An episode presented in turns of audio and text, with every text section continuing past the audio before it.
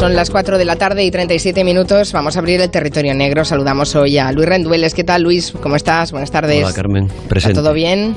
Sí, sí, estupendamente. Te hemos dejado descansar poco esta semana de Semana Santa, aunque al menos has vuelto a casa, ¿no? A Gijón. Estás ahí, ¿no? Sí, sí, estoy aquí. Clima tropical. llueve y sí, sí, llueve y hace luego un sol espléndido de 20 grados, no sé. Parece Costa Rica esto, ¿no? Será cambio climático, ¿no? aprovecha, aprovecha porque de, pasar Semanas Santas de frío ahí, al menos que pueda salir el sol, aún te lo disfrutas, ¿no? En fin, no vamos a hablar de terrenos soleados, sino que nos vamos a meter entre sombras porque nos ha preparado una historia Luis Rendueles hoy que es muy negra, muy negra, muy negra. ¿Se acuerdan ustedes de ese clásico de Chicho Ibáñez Serrador que se titulaba ¿Quién puede matar a un niño? Bueno, pues era una película clásica de terror. Y la pregunta no es baladí, porque a veces a un niño no solo pueden matarlo, es que lo matan. Y lo matan las personas más cercanas, quienes deben cuidarlo. Así que es lo que nos va a contar hoy Luis, un territorio sobre una vida breve, dos años y cinco meses, la de Aarón Galvez, un niño que fue asesinado en Elche, en Alicante, en septiembre del 2018. Vamos a empezar por el final, ¿te parece? Un niño llamado Aarón que llega golpeado e inconsciente al hospital de Vinalopó en Alicante y lo lleva allí su madre Cristina y la pareja de esta, José Antonio. Así fue, en ese hospital y también luego en la unidad de cuidados intensivos pediátrica del Hospital General de Alicante, donde luego llevan al crío al ver que está cada vez más grave.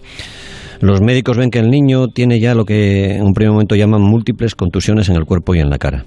El padrastro del chaval, un, tipo llamado José Antonio Pérez, que tiene 25 años, explica a los doctores que el niño se ha caído en la ducha en casa y que por eso tenía todos esos golpes por el cuerpo. Pero los médicos sospechan y activan el protocolo de malos tratos y básicamente avisan a la Policía Nacional y avisan también a una trabajadora social del hospital. En el hospital, con el padrastro, está también Cristina, que es la madre del niño que está herido. Mm. Y mientras los médicos tratan de salvar la vida del crío, los policías, pues eh, activados por ese protocolo de malos tratos, eh, hablan con la madre y con su pareja. ¿Qué les cuentan? Sí, intentan saber lo que ha ocurrido. La madre se llama Cristina Jiménez, tiene 27 años. Los policías le van preguntando por esas heridas, las equimosis que llaman los médicos, que se han encontrado en el cuerpo del pequeño Aaron. Tenía heridas en golpes, en los brazos, en las piernas, en las costillas, también en la espalda y en la cabeza y la madre sorprende a una de las policías porque le dice que el chaval se había caído, no cuenta lo, de la ducha, sino que cuenta una caída del día anterior, dice que estaba jugando en el parque y que se había caído y que luego se había vuelto a caer en la ducha en casa, que se había quedado inconsciente y que por eso ellos le habían tenido que llevar al hospital. Bueno, es una explicación un poco peregrina y supongo que los policías eh, allá mismo mm, le dirán a la madre, ¿no? Que no, no cuadra mucho, ¿no? Esa historia de caídas sucesivas.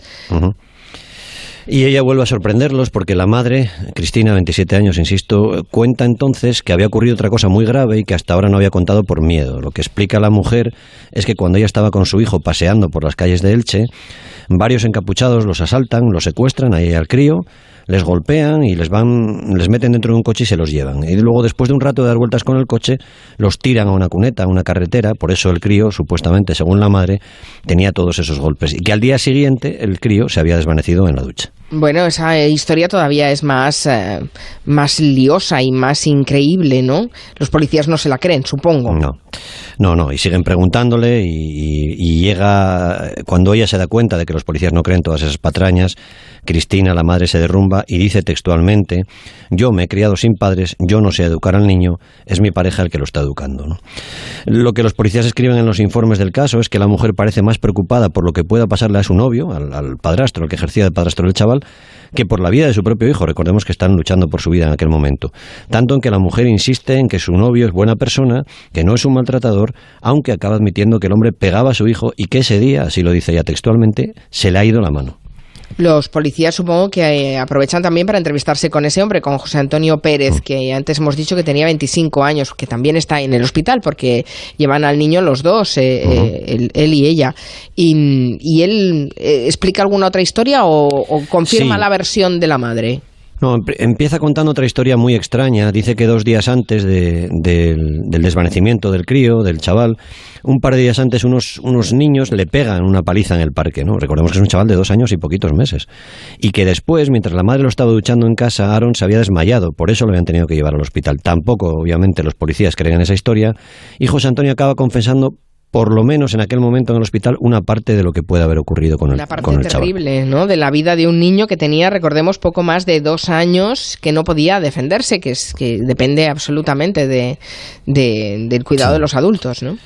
Allí mismo en el hospital, mientras los médicos tratan de salvar la vida de Aaron, el novio de su madre lo que cuenta es que aquel día el crío se estaba portando muy mal, lo dice así, que no le hacía caso y que él le dio un golpe en el culo, que luego le dio un tortazo y que cuando iba a salir de la habitación le golpeó en la cabeza y, esto se lo explica el policía haciendo el gesto de cerrar el puño, ¿no? como un boxeador. Él cuenta que después de recibir el puñetazo en la cabeza el crío cayó inconsciente sobre la cama. Bueno, la descripción de los golpes que hay en el parte médico, en, fin, mm, exceden a la explicación de este, de este padre. El niño acabó muriendo, ¿no? En el hospital. Sí, unos días después, el 17 pero eso no cierra el caso para nada. La policía ha reconstruido lo que ha sido la vida de, este niño y también eh, de los dos acusados de maltratarlo y de, y de matarlo. Sí, los agentes viajan hacia atrás en el tiempo. La madre, Cristina Jiménez, había tenido una relación con un chico muy joven, con Félix Galvez un chaval de 19 años que vivía en Alcobendas, muy cerquita en la Comunidad de Madrid, y que había trabajado por temporadas como vigilante jurado también en un Burger King. Félix, el chaval, y, Cristina estuvieron juntos cuatro años, fueron pareja. En ese periodo eh, fueron padres de Aaron, que nació el 26 de abril de 2016. Los dos, los dos padres son jóvenes, no tienen trabajo fijo, no tienen ingresos fijos, empiezan a llevarse mal, a discutir y se separan de forma, digamos, muy poco civilizada en marzo de 2018, que es seis meses antes solo de la muerte del niño. Y mm, esa separación hubo denuncias, supongo que sería complicada, ¿no?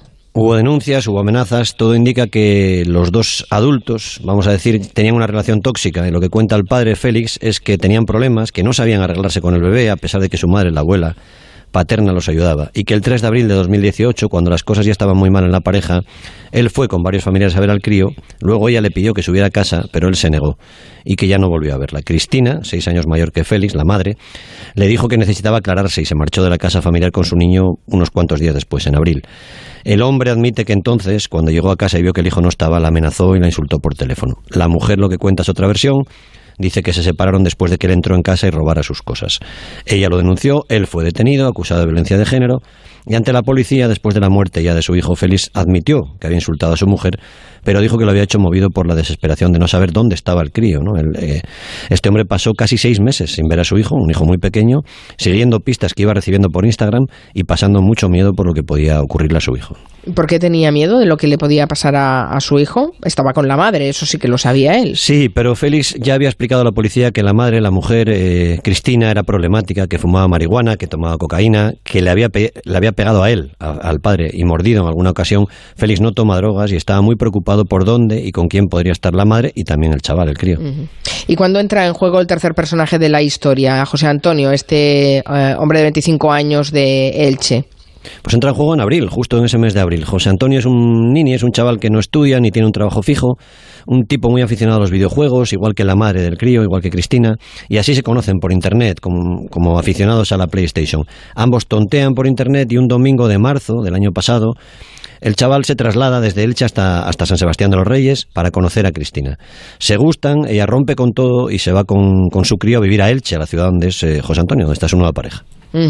Pero decís que los protagonistas de este crimen no tienen trabajo fijo, no tienen estudios. Pues ¿de qué viven? ¿Dónde, ¿De dónde sale el dinero?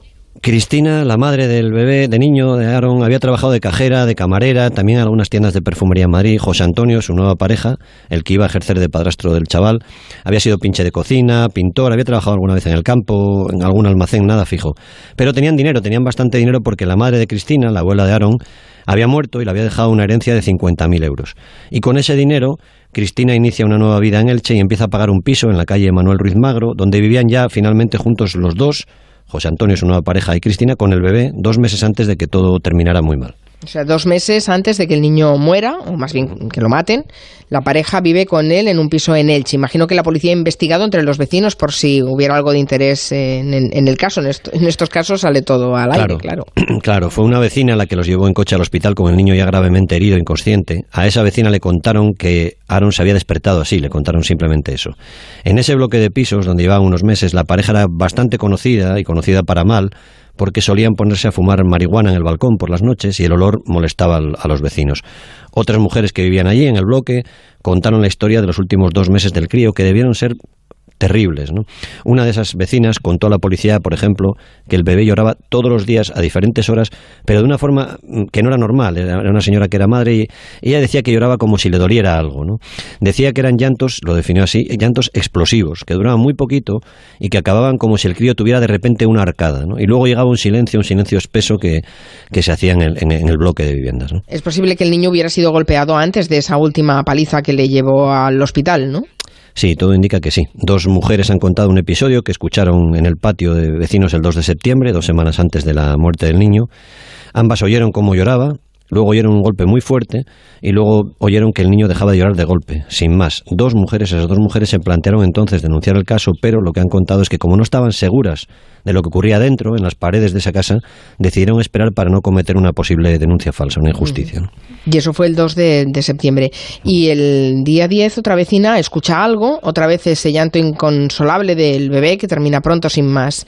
Y el día 12 de septiembre otra vez todo esto aparece en, en la instrucción del caso. Sí, esa mujer cuenta que escuchó, ella lo dice así, un guantazo muy fuerte, procedente de la casa donde estaban Cristina, José Antonio y luego el silencio otra vez del crío. Y dos días después es otra vecina la que escucha un golpe muy fuerte. Ella lo compara al ruido que hace un mueble cuando se golpea contra una pared. Después de ese golpe tan tremendo se escucha el llanto del bebé y luego otra vez el silencio. Es la mañana del 13 de septiembre cuando Aaron Galvez ya no despierta, le llevan al hospital, morirá cuatro días después, el 17 de septiembre. En la cárcel ahora están su madre Cristina y su pareja José Antonio. Imagino que los dos acusados habrán sido examinados por forenses, por psicólogos, eh, bueno, por todos. Sí, bueno, lo más, lo que nos gustaría escuchar es que tienen algún tipo de patología o algún tipo de enfermedad que no les hace ser consciente de lo que, de lo que han hecho, ¿no? Pero lo más habitual en estos casos, y sé que es duro, es que no haya ninguna enfermedad mental. ¿no? Según los primeros informes forenses que les han realizado los doctores psiquiatras Fajardo y Jara del Instituto de Medicina Legal de Alicante, ni la madre ni su novio tienen alteraciones mentales de ningún tipo. No tienen esquizofrenia, no tienen delirios, no tienen patologías. Y todo indica que se trata de un caso de absoluta, y es difícil decirlo, pero de absoluta frivolidad, de inconsciencia y también, claro, de maldad. Lo de la banalidad del mal sí. aplicado a un niño aquí. ¿Por qué hablas también, de, además de maldad, de frivolidad de, y de inconsciencia? ¿Por qué? Porque es la sensación tan triste que queda después de leer el, el sumario del caso. ¿no? Cristina y José Antonio son casi adictos a la PlayStation, admiten que fuman porros cada día, hasta 10 porros, dice que les estalla la cabeza, que toman alcohol y cocaína de cuando en cuando, la madre dice que salían a fumar marihuana cada noche para relajarse al balcón, dice que le dolían las costillas porque hacía deporte, el hombre, su pareja, dice que no es un tipo violento, pero admite que una vez, después de una discusión, se rompió una mano al golpear contra una pared. ¿Y cómo justifican todo eso? ¿Qué dicen de la última paliza del niño? El hombre lo que dice es que es la madre la que se ocupa de Aaron, admite que él le decía algunas cosas, recordemos que es un crío de dos años y unos meses, ¿eh? que a veces lo zarandeaba, que si se portaba mal lo hacía, que le daba manotazos, lo llama así, y dice que para él portarse mal, recordemos menos de dos años y medio, es cuando el niño se hacía pis, rechistaba o hacía un mal gesto, no sé qué mal gesto puede hacer un niño de dos años y medio, pero en fin. José Antonio llegó a contar a la policía que los dos no podían con el crío, lo dijo así, y que estaban buscando al padre, a Félix, para devolvérselo y que se hiciera cargo de él, algo que se demostró que fue totalmente falso. Y como prueba de que quería al niño, cuenta, y aquí vuelve la frivolidad, que se había hecho un tatuaje suyo en la espalda. O sea, decían que buscaban al padre y el padre llevaba seis meses buscando sí, al hijo y sí, sufriendo sí. porque no sabía qué, qué, qué podían hacer con él. ¿Y la madre qué ha contado a la policía? Pues quizás es lo más sorprendente de esta historia y también un poco desolador. ¿no? La madre explicó a la policía que el niño era muy trasto, lo dijo así, que a ella se le subía la chepa, también lo contó así, y que la manera de educarlo de su pareja, de su novio, era darle algún cachete en el culo y cogerlo de los brazos. En el sumario del caso figuran las declaraciones de los tres policías nacionales que fueron al hospital cuando el niño aún estaba vivo, preguntaron a la mujer y vieron sus reacciones. Insisto, cuando los médicos trataban de salvar la vida del niño. Mm. ¿Y qué reacciones tuvo la madre? Pues a una policía le confiesa que no se ve capacitada para educar a un niño, para criarlo, y que si sobreviviera al crío quiere renunciar a él. Que su pareja era buena gente, que no era un maltratador y que quizás se le haya ido la mano aquella mañana con el niño. Para justificar a su novio, dice una frase tremenda que está en el sumario y es: cada uno tiene su manera de educar a los hijos. Uno de los agentes declaró que la mujer parecía más preocupada por lo que pudiera pasarle a su novio que por la vida de su propio hijo. Otro explicó la reacción que tuvo la mujer cuando allí mismo en el hospital el, hombre, su novio, confesó que había golpeado a su hijo con el puño cerrado, hizo el gesto de un boxeador. La mujer se acercó entonces al novio, le cogió la mano y le dio un beso. Los dos están en la cárcel, los dos están a la espera de juicio y el padre del crío, Félix Gálvez, y el abogado, Marcos García Montes, van a pedir prisión permanente revisable para ellos dos. Será un jurado el que, el que decida. Un caso tremendo, lo que también te da que pensar un poco que no sé si existe ¿eh? la posibilidad de detectar de forma administrativa de alguna manera algo eh, esta situación para prevenirla. Claro, estamos hablando de un niño que no está escolarizado porque eh, son dos años y medio, no, es obligatoria la guardería, por tanto el niño no está ni escolarizado. Siquiera estaba en el registro, ni siquiera estaba en el registro civil en Elche. Los se había mudado de ciudad a la no se quieren meter. si el niño no ha ido al hospital previamente y se ha activado el protocolo, no, se, no se puede activar ese protocolo si no llega el niño al hospital con lesiones, ¿no? Y el padre que no consigue tampoco saber eh, dónde está dónde está el niño y dónde está la madre, ¿no? Cada año se parece una especie de, de, de, conjura de, despropósitos que ha acabado costándole la vida a un entendemos, Todos entendemos que los niños están mejor con sus padres, ¿no? Y a salud. Pero cada año mueren. En 2017 fueron 19 niños en España, casi siempre por culpa de su padre o de su madre. Y como dice Save the Children, es un programa invisible, es un problema invisible. No, no, se ve hasta que no ocurre algo de esto, ¿no? Pero hay casos de ese tipo. Sí, sí, bueno, tal y como, tal y como descubrimos cada vez que nos traéis un caso de estos al, al territorio negro. Y un asunto más, la autopsia descubrió que Aaron murió estrangulado. Es decir, que es muy posible que todavía no se haya contado la verdad de esa historia. ¿Qué dices? Los forenses, los forenses han visto que murió por compresión mecánica extrínseca en el cuello, es decir, estrangulado. Qué barbaridad. Así que supongo que en el juicio sabremos. ¿El juicio para cuándo? Más o menos cuánto tardan en convocarse estos Todavía no se ha cerrado la. Se ha pedido, la, el abogado de la acusación ha pedido que se, que se diste ya juicio oral. Supongo que será este mismo año. Y primero hay que elegir al jurado, claro, que tendrá un trabajo bastante complicado y bastante desagradable, la verdad. Ahora que hablabas de autopsia y de, niños, eh, no lo habíamos comentado todavía porque la noticia es muy reciente y es esa autopsia que determina que el pequeño Julen, ¿se acuerdan de, Julen que murió en la caída del pozo en Totalán? Murió en el momento de, caer, porque como se había también especulado con que si había sido en el momento del rescate o al intentar rescatarlo, bueno, se había intentado enturbiar la información. Sí, últimamente especular parece obligatorio el testimonio del padre y de los que estaban con el padre y de los senderistas y de los testigos. Y el padre ya contó que cuando se cayó le escuchó gemir, le metió el brazo en el pozo, le escuchó gemir unos 20 segundos, menos de un minuto y dejó de escucharle. O sea que todo indicaba que la muerte había sido muy, muy rápida. Pero bueno, luego viene todo esto de la confusión y... Al menos ahora ya hay la autopsia definitiva y ese sí que es una información uh, oficial y fiable, que será la que se utilice para, para juzgar el caso, ¿no? En fin, muchas gracias, Luis. Espero que pases bien la Semana Santa. Muchas gracias. No sé si en Asturias se juega las chapas. sí, sí, sí, se jugaba. También. En mi época, por lo menos, sí. Hemos descubierto hoy en la mesa de redacción lo de jugar a las chapas, que además solo se hace en Semana Santa y estamos, estamos apasionados con el tema. Sí, sí, sí. Nos lo ha contado Goyo antes en la mesa de redacción, que solo es una tradición de, jueves y viernes eh, santo, Goyo. Sí, jueves, viernes y sábado santo, pero bueno, luego parece que por diferentes lugares de España mm, se hace incluso fuera de estas fechas, ¿no? Pero que se juegan dinerito, ¿eh? Que no es aquello de como los niños jugando a... Goyo, Goyo y sus aficiones da para otro territorio negro. Ya, veremos. A ver si nos da tiempo. Cuídate, Luis Rendueles. Venga, un, abrazo. Adiós.